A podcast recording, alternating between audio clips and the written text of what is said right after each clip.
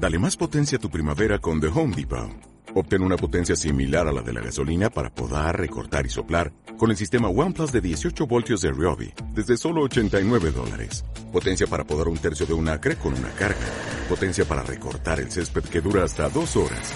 Y fuerza de soplado de 110 millas por hora. Todo con una batería intercambiable. Llévate el sistema inalámbrico OnePlus de 18 voltios de Ryobi. Solo en The Home Depot. Haces más. Logras más.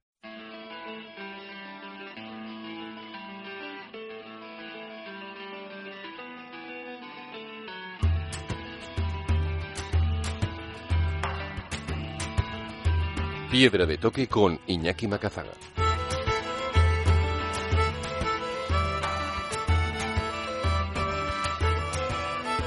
Aquí arranca Piedra de Toque, el momento de los viajes, la montaña y la aventura con todos los contenidos siempre accesibles en formato podcast en piedradetoque.es. Hoy viajamos junto a las personas refugiadas, esas que deben de abandonar sus casas, sus hogares, para poner a salvo sus vidas y que según ACNUR son ya más de 79 millones de personas en todo el mundo que buscan en Europa, en España, en Euskadi, un lugar en el que poder vivir a salvo. Sin embargo, frente al incremento anual de estas solicitudes se produce un recrudecimiento también anual del acceso a este derecho, negándose ya tres de cada cuatro solicitudes en España y generando además una compleja burocracia que revictimiza a muchas de estas personas. Hoy, con motivo del Día Internacional de las Personas Refugiadas, queremos hablar con Patricia Bárcena, directora de CEAR Euskadi, para poner voz a las instituciones que acompañan, dar refugio, investigan las causas, trabajan por esclarecerlas y además lo hacen siempre, a pesar de los obstáculos, para conseguir que estas personas en su vida no pierdan su dignidad. Hoy en Piedra de Toque viajamos por las rutas de las personas refugiadas con Patricia Bárcena, directora de CEAR Euskadi.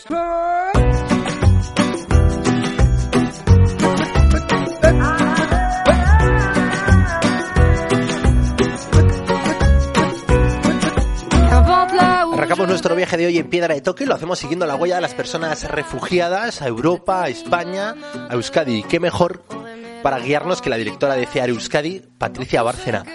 Eguno, Patricia, muy buenas. Muy bueno, buenos días. Bueno, ¿cuánto tiempo? Eh? Hace dos años estábamos coincidiendo a punto de salir hacia Palestina. Sí, efectivamente. Efectivamente, mucho tiempo. Desgraciadamente hay situaciones que siguen igual. Y este tema del que vamos a hablar hoy, pues nos va a dar prueba de ello. Pues sí, 20 de junio, el Día de las Personas Refugiadas y uno de los días que me imagino que en el calendario tendréis siempre marcado con rojo, ¿no? Porque es cuando todo el mundo se acuerda de vosotras, las personas que estáis trabajando para dar voz a esa gente y no solo voz, sino una casa, un hogar, un recibimiento, apoyo psicológico, social, acompañamiento. Sí, efectivamente. Bueno, es un día muy especial para nosotros, no solo el día, no todo el mes. A lo largo de todo el mes intentamos que, que, que la gente se acuerde durante junio, que el mes de junio es un día es un es muy especial, que el 20 de junio hay que hacer eh, actos que pongan en, sobre la mesa la realidad que viven millones de personas en el mundo, pero sobre todo que sirva para recordar que durante todo el año eh, y cada día eh, miles y miles de personas tienen que huir de sus hogares y buscar eh, un lugar donde poder rehacer sus vidas, ¿no? Y, y, bueno, pues esto hay que intentar recordarlo siempre, aunque efectivamente, pues durante el mes de junio y en concreto el 20 el día 20 pues es el día más especial para nosotras donde visibilizamos especialmente toda esta situación. Y bueno, yo doy fe de eso, ¿no? De muchos de los reportajes que puedo darle forma con el país, pues una gran fuente siempre sois vosotras, ¿no? Y durante todo el año, y eso, compaginando mucha investigación con mucha práctica y también con mucha incidencia.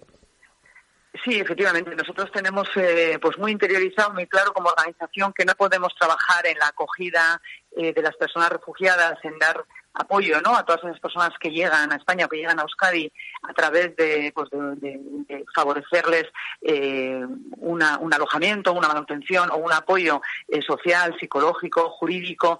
Eh, intentamos acompañarles para que puedan rehacer sus vidas desde la práctica diaria si no cambiamos las cosas, ¿no? si no incidimos en las causas que generan esos desplazamientos forzados. Si no hacemos repensar a la ciudadanía, por un lado, eh, bueno, cuál es nuestra responsabilidad en que millones de personas tengan que huir de sus, de sus países, de sus casas, y eh, qué podemos hacer y qué tenemos que, que, cambiar a nivel local, a nivel autonómico, a nivel estatal, y por tanto, cómo debemos de trabajar con las instituciones, también con, con nuestros gobiernos, con el Parlamento Vasco, en nuestro caso, para intentar modificar la legislación, modificar nuestra forma ¿no? de, de vida y cambiar eh, incidir en, las causas que, generan el desplazamiento y en, las, y en los derechos que reconocemos a todas esas personas que llegan a nuestras, a nuestras ciudades y pueblos. ¿no? No, no, no concebimos la intervención social, el acompañamiento, sin la incidencia y sin el cambio estructural y sin la reflexión colectiva. ¿no? Y es curioso, ¿no? Estáis a las puertas de cumplir 40 años como organización CEAR y los mensajes siguen siendo mensajes mucho de sentido común, ¿no? Estamos ante una realidad compleja y global que exige medidas también complejas y globales. Efectivamente, y que no es algo puntual, sino que es algo estructural que, se, que, desgraciadamente prevalece a lo largo de los años. ¿no? Los conflictos eh, no han desaparecido, al contrario, no han mutado, algunos de ellos han cambiado, han cambiado las formas de persecución pero eh, hay conflictos de larga duración que explican el por qué eh, la cifra de, personas desplazadas forzadamente eh, aumenta, no se reduce y, y, algunos de ellos se han, se han generalizado, ¿no? Han surgido nuevos. Siria lleva ocho años, nueve años, ¿no? Nueve años de conflicto ya y, ha generado millones de personas desplazadas forzadas, tanto internamente como externamente. Y eso sigue sin resolverse, ¿no? Entonces, van cambiando los conflictos, algunos de ellos surgen eh, como nuevos, pero es una realidad que, nunca, que nunca ha parado que se pensó en su día, ¿no? Naciones Unidas cuando cuando aprobó la convención, se aprobó la convención de protección de las personas refugiadas, la convención de Ginebra en el año 51, después de la Guerra Mundial, eh, se pensó en algo temporal, en, acoger a las personas que se veían obligadas a desplazarse de manera temporal, porque eso se iba a acabar, ¿no? En un futuro. Y no solo nos ha acabado, sino que se ha reproducido, ha mutado, como digo, no ha ido cambiando, eh, pero pero forma parte de nuestras vidas, ¿no? El desplazamiento forzado es algo eh, con lo que hay que hacer, a lo que hay que hacer frente y, no pues, se puede pensar que es algo que a lo que debemos de responder de manera puntual, sino trabajar en ello a largo plazo. Y las cifras ahí están, ¿no? ACNUR habla de 70 millones de personas desplazadas, citaba Siria, también está Afganistán y Sudán del Sur, ¿no? Como conflictos que hacen que la gente tenga que salir de sus casas con lo opuesto, también el conflicto de Venezuela eh, también todas esas solicitudes ¿no? que recibe Estados Unidos, España, Perú, Brasil. Tenemos el Mediterráneo como ese punto negro, ¿no? el punto, uno de los puntos más negros del planeta en la ruta migratoria. Eh, tenemos España recibiendo mucha gente desde el sur, también por Barajas, y tenemos Euskadi también en un punto muy estratégico de la gente que, que busca también eh, o nuevas oportunidades rumbo a Europa. Y ante todo este contexto, lo que estás diciendo, ¿no? No se concibe el acompañamiento sin resolver también esos problemas. Efectivamente. Esta misma mañana ACNUR ha sacado las, eh, sus tendencias globales, que le llaman, ¿no? sus informes anuales de, desplazamiento forzado y la cifra ya se eleva a 79 eh, millones y medio de personas desplazadas en el mundo. Un 1% de la humanidad está desplazada forzadamente. Eh, es algo que, que, pone los pelos de punta, ¿no? Que dices, madre mía, eh, qué estamos haciendo. Y, probablemente la CNUR en sus datos no ha computado eh, a todas las personas que se ven obligadas a desplazarse por motivos, por ejemplo, medioambientales o por causas, catástrofes naturales que, que, están generadas también eh, por nuestro modelo de vida y por, por cómo se explotan los recursos, etcétera. Eh, sus cifras solo recogen a personas desplazadas internas, solicitantes de protección internacional y refugiadas estamos en, un mundo en movimiento, ¿no? En definitiva, al que que bueno pues al que, al que tenemos que hacer frente no y a nivel pues más pequeño más local eh, nuestras las cifras de, solicitud en España han aumentado eh, con respecto a años anteriores. De hecho, estamos entre los países europeos en el tercer país por primera vez. ¿no? Siempre hemos sido uno de los países que menos solicitantes de protección recibía, pero eh, en este año 2019, que son los datos que se están dando ahora, eh, nos hemos colocado, digamos, en la tercera posición, detrás de Alemania y de Francia. Eh, y la gente, pues claro, sigue llegando y sigue llegando y va a seguir llegando, pues porque, como, decimos, las situaciones de conflicto no, no cesan, ¿no? Quizás ahora con la con, el, con el COVID, el cierre de las fronteras exteriores, eh, se, han, se han reducido algo los números, pero la realidad es que la gente tiene que buscar rutas para, para llegar a, a países seguros y que la política que se hace de, externalización, de cierre de fronteras, de control y de intentar evitar que las personas eh, lleguen a Europa, pues está haciendo no solo que exista ese punto negro, como tú decías, del Mediterráneo, donde eh, que se ha convertido en la ruta marítima más mortal del mundo, eh, sino que además pues otras personas tengan que hacer rutas cada vez más peligrosas, eh, pues tanto para llegar a, por, por, África, llegar a Ceuta y Melilla, como a través de Libia, que es un país terrorífico, ¿no? donde las personas están siendo incluso esclavizadas eh, para obtener dinero para poder pagar el barco que luego les va a llevar al destino Europa o por la ruta de los Balcanes, ¿no? Eh, cada vez las rutas son más peligrosas, las mafias son más numerosas eh, y hay una parte de la población que se enriquece con, esta situación, pero la mayoría lo que hace es sufrir, ¿no? Por, por, ejercer un derecho que es el de buscar protección y, vivir una vida, una vida digna, ¿no? Lo habléis en el informe todos los años, ¿no? La criminalización de la solidaridad por esas decisiones políticas de frente al mayor número de solicitudes de asilo entregar mucho menos, ¿no? Y, generar ahí unas colas de espera en un limbo eh, prácticamente infernal. Sí, sí, sí. Hay eh, más, más solicitudes este año en España, en 2019, pero eh, las resoluciones o las denegaciones eh, también, también han crecido. Es decir, la falta de protección aumenta a pesar de, no es proporcional el número de personas que llegan con las personas que son protegidas y luego hay un atasco así general que lo que hace es eh, dejar a las personas en unas situaciones pues de incertidumbre que se añaden a, la situación que viven no una persona cuando llega a un país pues espera o ansía tener una situación de seguridad y de paz lo primero. Eh, posteriormente pues de alguna manera eh, intentar rehacer la vida no iniciar como pues, un proceso eh, de vida digna y buscar un trabajo, etcétera, pero en la actualidad los solicitantes de protección pues están muchísimos meses, algunos de ellos años, esperando a que su situación se resuelva. Eh, ahí, en estos momentos, ya cuando acabó el 2019, había 100.000 expedientes todavía pendientes de resolver, ¿no? Eso es eh, casi una situación que genera maltrato ¿no? a las personas porque es un problema más añadido a, esos que ya se traen en la mochila y que no solo dificulta la integración, sino que les genera incertidumbre y un desasosiego que impide pues que su vida se normalice eh, pues en unos plazos medianamente razonables y por supuesto dentro del marco de la ley, claro que es que estamos absolutamente fuera de lo, de lo previsto eh, legalmente, ¿no? Eh, eso se une pues a que, a que claro, pues los recursos y las y las medidas que en principio eh, se prevén para que cuando una persona llegue, pues se desacompasan, digamos, con el proceso de solicitud. Y, eso dificulta las estancias, la, la, el acceso al empleo, en fin, bueno, todo, todo genera un problema añadido eh, que, quien eh, se ve afectado y quien se ve perjudicado por, por ese por ese atasco administrativo, por esas medidas que no acaban de resolverse, pues son las personas eh, solicitantes, ¿no? Que, que acaban revictimizadas en un entramado institucional, pues pues muy complejo.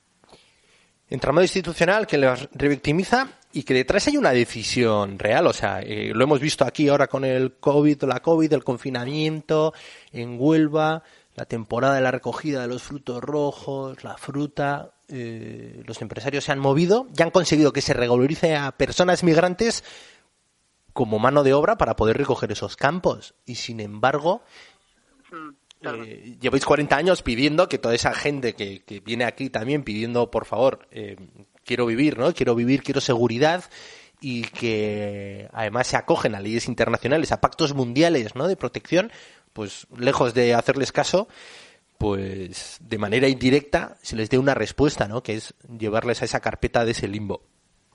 Sí, sí, efectivamente. Nosotros en, en estos momentos, eh, bueno, llevamos muchos años pidiendo eso, que efectivamente la protección sea más efectiva, eh, basándonos además en los datos reales que de, de resoluciones ¿no? de, los expedientes de solicitud de protección internacional. Eh, se protege a muy poca gente, se dan muy pocos estatutos de refugiado o de protección subsidiaria. Sí que se ha conseguido, por ejemplo, con el caso de Venezuela, que, eh, porque mayoritariamente eh, afecta a personas venezolanas, que se conceda, si no se les protege por este estatuto de refugiados, que se les conceda una autorización para permanecer, para residir y trabajar en España por razones humanitarias. este estatuto, esta autorización, si se le está concediendo mayoritariamente a las personas eh, venezolanas, pero nosotros pedimos y reivindicamos que pudiera ser aplicado en estos momentos a muchas otras nacionalidades.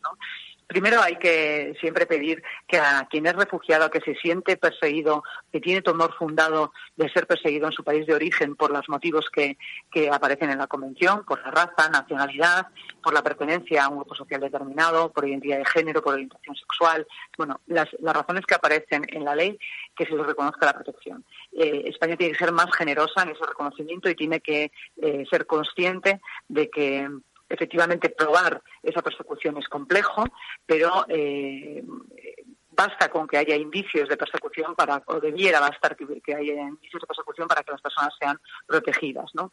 Hay otro estatuto que es el de protección subsidiaria que debe otorgarse a todas las personas que tengan un temor fundado de regresar a su país de origen porque en este pudiesen eh, sufrir un trato inhumano, degradante o algún daño grave.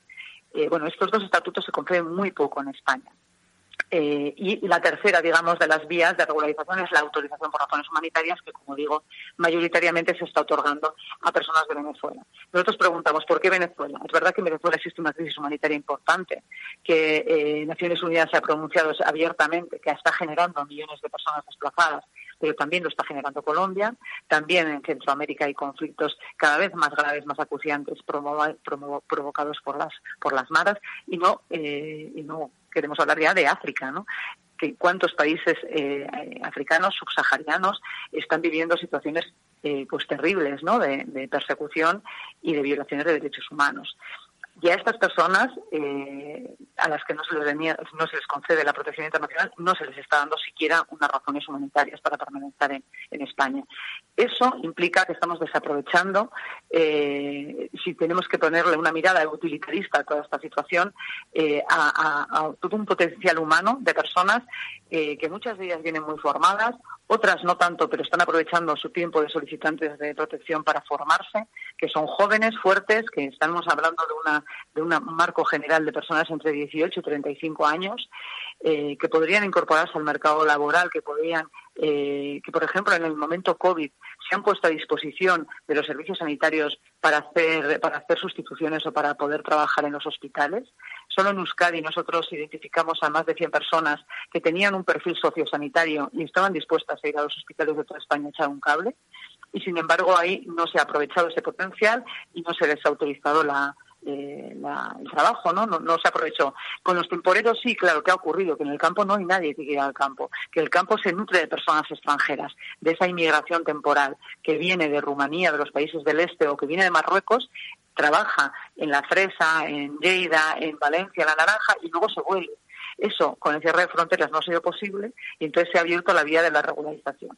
Bueno, tenemos a mucha gente joven dispuesta a trabajar eh, que podría que podría eh, podría incorporarse al mercado laboral si se le da una oportunidad y se le concede una autorización. Lo que no es eh, lo que no es de recibo es que haya personas que son solicitantes que huyen de sus países, que vienen aquí, que están casi dos años esperando a que se les resuelva eh, ese expediente y cuando se les resuelve se les deniega y se les deja en situación irregular, a sabiendas de que no van a regresar a sus países de origen.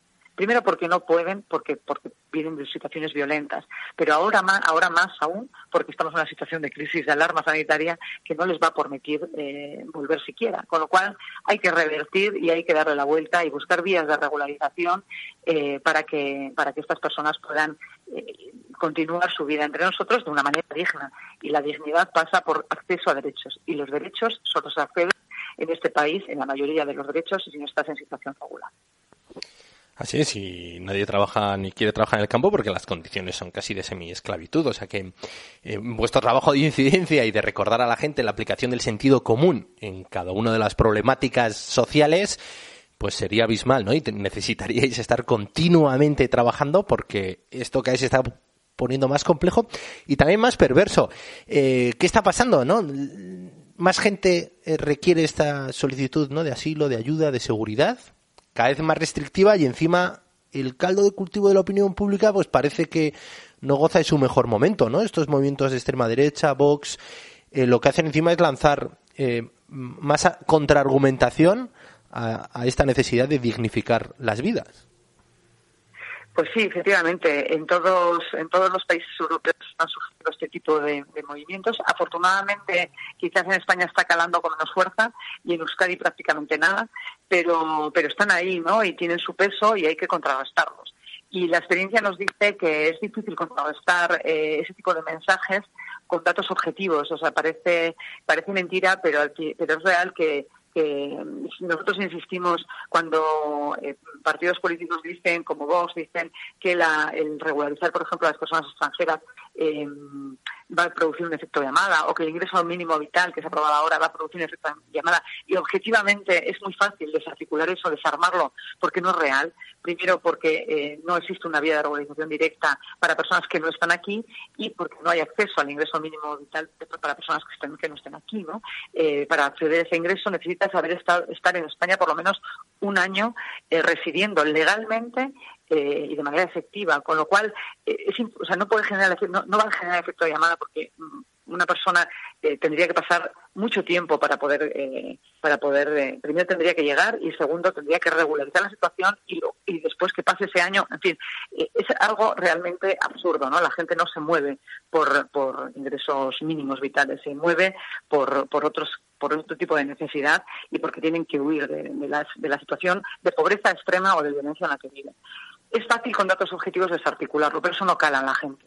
La experiencia lo que nos demuestra es que hay que eh, llegar a la gente desde el conocimiento cercano, desde el, desde el corazón y desde el sentimiento y no tanto desde la razón. ¿no? Y muchas personas que piensan de esa manera en el momento que han conocido eh, las situaciones de primera mano de personas eh, que se han visto obligadas a marcharse o que les han necesitado, ¿no? por el ámbito, por ejemplo, de los cuidados o los servicios, porque a veces esas personas que están criticando a la inmigración luego tienen necesidad de, de trabajadoras migrantes en sus, en sus, en sus ámbitos de empleo o, privados y así se pueden desarticular un poco esos, esos mensajes, ¿no? Desde el conocimiento cercano y desde la y desde eh, el sentimiento más que desde la razón para evitar que calen. Y políticamente, pues hay una exigencia, eh, esto a nivel ciudadano, cada nivel, a nivel político hay una exigencia eh, que nosotros hacemos a todos los grupos y más ahora que vamos a entrar en campaña electoral de no utilizar eh, la migración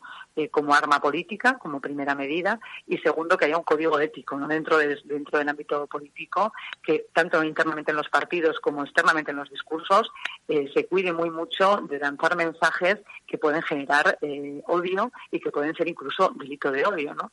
Y ahí, eh, pues con todos los partidos nos hemos reunido para exigirles, para pedirles que bueno, pues que sean conscientes de su responsabilidad en el calado de esos mensajes y en la difusión de esos mensajes.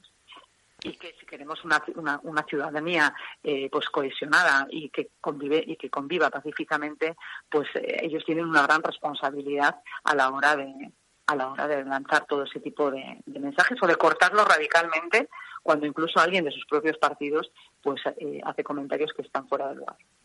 Bueno, ahí está, ¿no? El manual cortafuegos, ¿no? Que también editasteis, recordando a la ciudadanía que es posible cortar estos discursos también de odio, eh, pues yendo a los tribunales si hace falta, o pintando paredes murales. Efectivamente. Desde lo más sencillo, ¿eh? cortando una conversación en un café, dicen, bueno, esto no va conmigo, esta conversación se acabó, a, eh, bueno, pues eh, lanzar otro tipo de mensajes eh, y otro tipo, en otro tipo de situaciones diferentes, porque hay, hay, hay, hay muchas herramientas que nosotros recogimos en diferentes eh, publicaciones eh, de los diferentes ámbitos para, para poder para poder entre todos hacer frente a, a, a, esa, a esas gracias que no lo son o a esos mensajes que intencionados que son incendiarios y que, bueno pues que hay que, que hay que apagarlos con las herramientas que tenemos.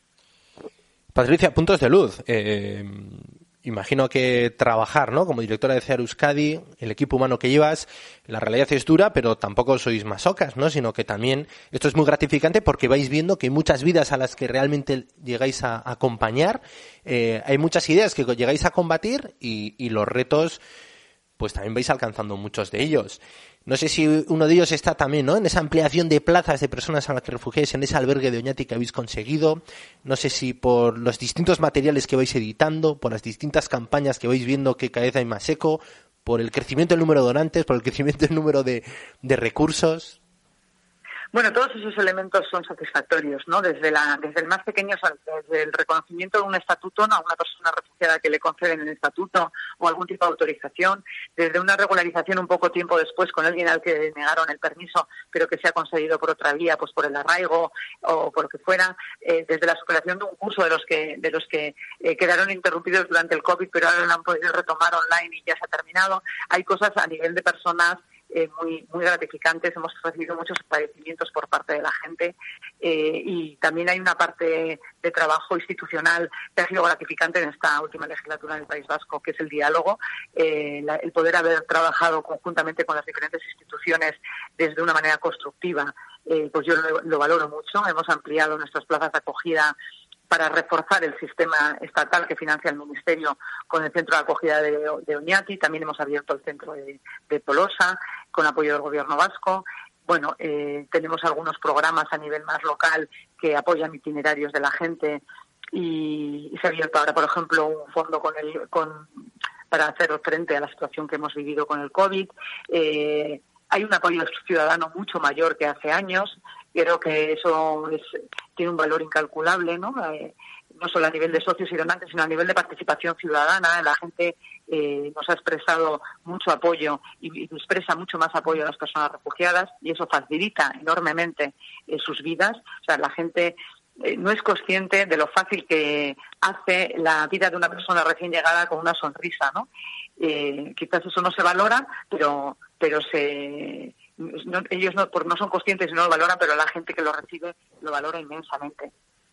Y bueno, pues seguimos trabajando con, la verdad, con, con ilusión porque, porque sí que salen muchas cosas adelante. Y tenemos eh, que además que confiar. Yo soy una persona muy utópica, yo todavía me creo que podemos transformar el mundo desde las cosas pequeñas. Eh, y, cada día me emociono, pues hoy me emociono con una cosa, un recurso que hemos ganado de una chiquita que bueno, pues lleva un montón de tiempo intentando conseguir una cosa. Son pequeñas, eh, pequeñas eh, batallas que se logran, eh, pero que no, que no dejan de emocionarnos y que, y que nos hacen seguir adelante. ¿no? Yo tengo un equipo de gente CEAR que se ha comportado de manera espléndida a lo largo del COVID. nosotros somos servicios esenciales las personas, eh, gran parte del equipo ha tenido que ir, seguir trabajando, sobre todo las personas que trabajan en los centros de acogida, eh, también en el que tenemos el que financia el Ministerio en Anclaves de la OCA, han tenido que, trabajar todos los días. Eh, las, los conserjes, las limpiadoras, las empresas que nos proveen de recursos. Bueno, haya habido un trabajo ingente por parte de las integradoras, los trabajadores sociales, todas las personas que han tenido que ir a los pisos de acogida. Claro, la gente se ha confinado en los pisos de acogida que nosotros tenemos, pero, pero había que hacer la compra, había que, ¿no? había que, ver cómo les, les eh, apoyaba con la ayuda de bolsillo. Ha habido que hacer un montón de cosas que, que, bueno, pues ha dado muestra de que somos un gran equipo, que la gente tiene mucha ilusión todavía por seguir trabajando y sobre todo que creemos profundamente en que lo que hacemos es ejercer derechos, ¿no? De apoyar a la gente a que pueda ejercer sus propios derechos eh, y no les estamos regalando nada. La gente eh, tiene que reivindicar que esto es lo que les corresponde, que esto es a lo que eh, España y Euskadi se comprometió cuando dijeron que apoyaban la, la que firmaban la Convención de, Ginebra de Protección de las Personas Refugiadas, ¿no?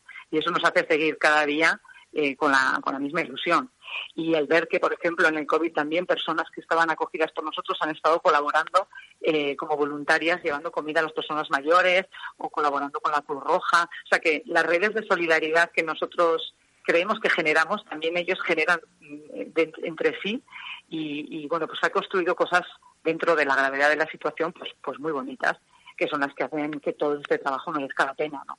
Que la gente sale adelante y con solo darles un poco de apoyo, eh, todo ese potencial que llevan dentro y una, una vez que se han sanado y recuperado de la situación vivida, sale a la luz y, tiran para adelante pues eh, maravillosamente, ¿no?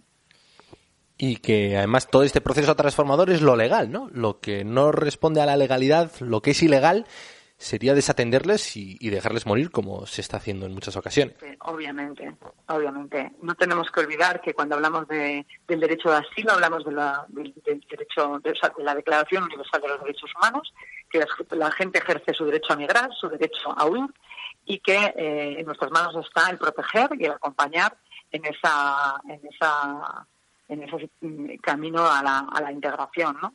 Eh, lo ilegal es, dejarles morir, lo ilegal es estar impasible ante el sufrimiento humano eh, y lo ilegal es eso, no hacer nada, ¿no? No hacer nada y seguir viviendo eh, a costa del sufrimiento de los demás, porque no olvidemos que hay una responsabilidad en nuestro modelo de vida, en el modelo económico y en el sistema capitalista que genera desplazamiento forzado.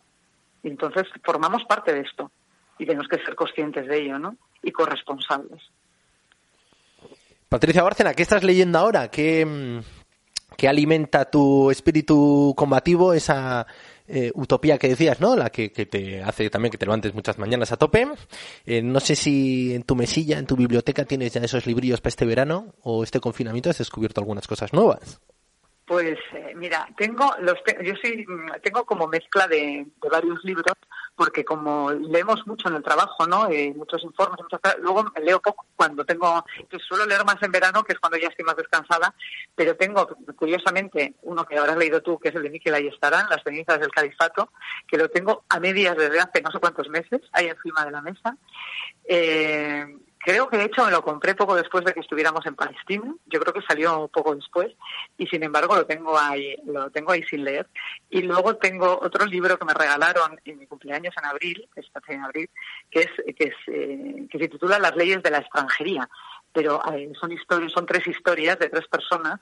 Eh, o sea, no es un libro jurídico, a pesar de que hable de las leyes de extranjería, de Adam Kovacsky Kovacic y, y, lo que trata de tres, tres historias diferentes eh, y nos lleva a, la deducción de cómo todas las personas somos, digamos, un extranjero dentro, ¿no? Una, una, una ansia de cambiar y de irse, eh, de, cambiar de lugar, ¿no? Eh, dentro. Dos, dos libros completamente diferentes que tienen un poco que ver con las cosas que a mí me gustan, porque no suelo leer así mucha novela ni cosas así, pero pero que los tengo encima de la mesa desde hace, pues mi cumpleaños fue en abril y el otro lo tengo casi desde noviembre, con lo cual, como ves, leo poco. Pero me los llevo de una mesilla a otra, esperando encontrar el momento de, de poderlos dedicar rato. Eso es fundamental. Si no estuviesen ahí ya, no es que no leeríamos poco, es que no leeríamos nada, ¿no? Y luego es algo que me cansa mucho ahora, es tenemos mucha costumbre de leer en el móvil y así, y eso cansa muchísimo. A mí me cansa muchísimo la vista. Entonces luego cuando llego ya eh, a la cama, que es el rato que me gusta leer, eh, leo una página y, caigo fulminada. Así que tengo que volverlo a empezar a la noche siguiente porque no me acuerdo de lo que he leído el día anterior. Pero bueno, por lo menos el intento se hace, que es lo importante. Oye, Patricia, no solo eres directora de Euskadi, sino también vicedecana del Colegio de la Abogacía de Vizcaya, ¿no? Eh, otro pequeño detalle que también quiero resaltar al final, porque también ahí has conseguido pequeños cambios, ¿no? Solo eso mismo, que sea el Colegio de la Abogacía. No sé qué hay detrás de ese nombre. Bueno, Sí, bueno, ahí hemos trabajado durante el tiempo. Nosotros, eh, claro, el colectivo de la abogacía es un colectivo que, que está eh, masculinizado totalmente, ¿no? Hasta hasta hace eh, relativamente poco. Eh, ahora se ha revertido y ya mm, prácticamente, no sé si somos más las mujeres que los hombres, pero sí que es verdad eh, que tanto en juntas de gobierno como en como en el propio ejercicio de la abogacía, ¿no? A la mujer no se le dejó acceder hasta hasta bien pasados los casi los años 60, me parece.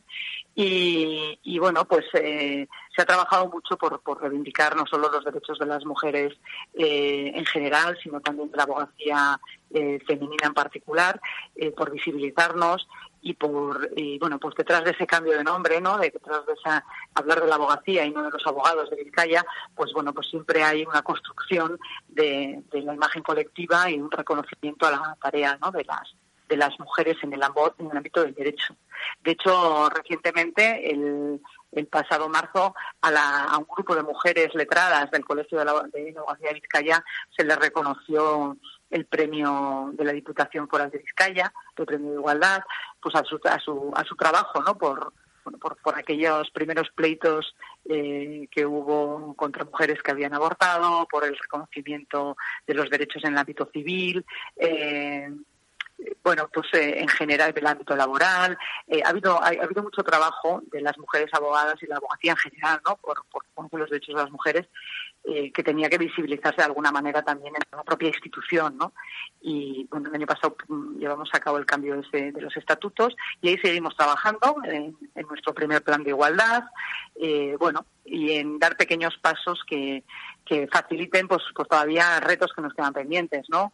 Como es la conciliación eh, eh, en, este ámbito judicial que es muy muy complejo eh, porque bueno pues todavía hay mujeres que tienen que ir casi con con, sus bebés a, a, los juicios porque no se les suspenden en fin todavía quedan grandes retos grandes eh, grandes metas que alcanzar pero ahí estamos intentando pues eso construir también lo mejor no dentro del ámbito de la abogacía pues sí, Patricia, pues nada, es que recasco por guiarnos hoy en este viaje a través de las personas refugiadas. Yo me quedo con esos dos mensajes que has dado, ¿no? El de fuerza de ilegales dejar morir y que una sonrisa, esos pequeños detalles, pues puede ser la mejor manera a veces de dar refugio, además de poner en valor todo ese trabajo que realicéis vosotras y todo tu equipo.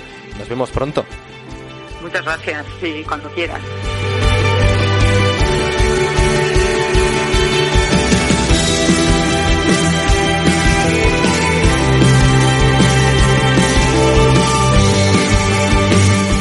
Aquí termina el programa de hoy, nos despedimos con Dorian y esta genial canción que pone en valor tanto a la compañía como el destino en cualquier viaje. Recordad que ahora también os podéis oír en Radio Viajera, además del resto de agregadores de sonido.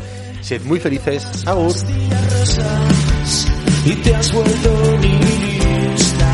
Y sueñas con no soñar. Entraría en tu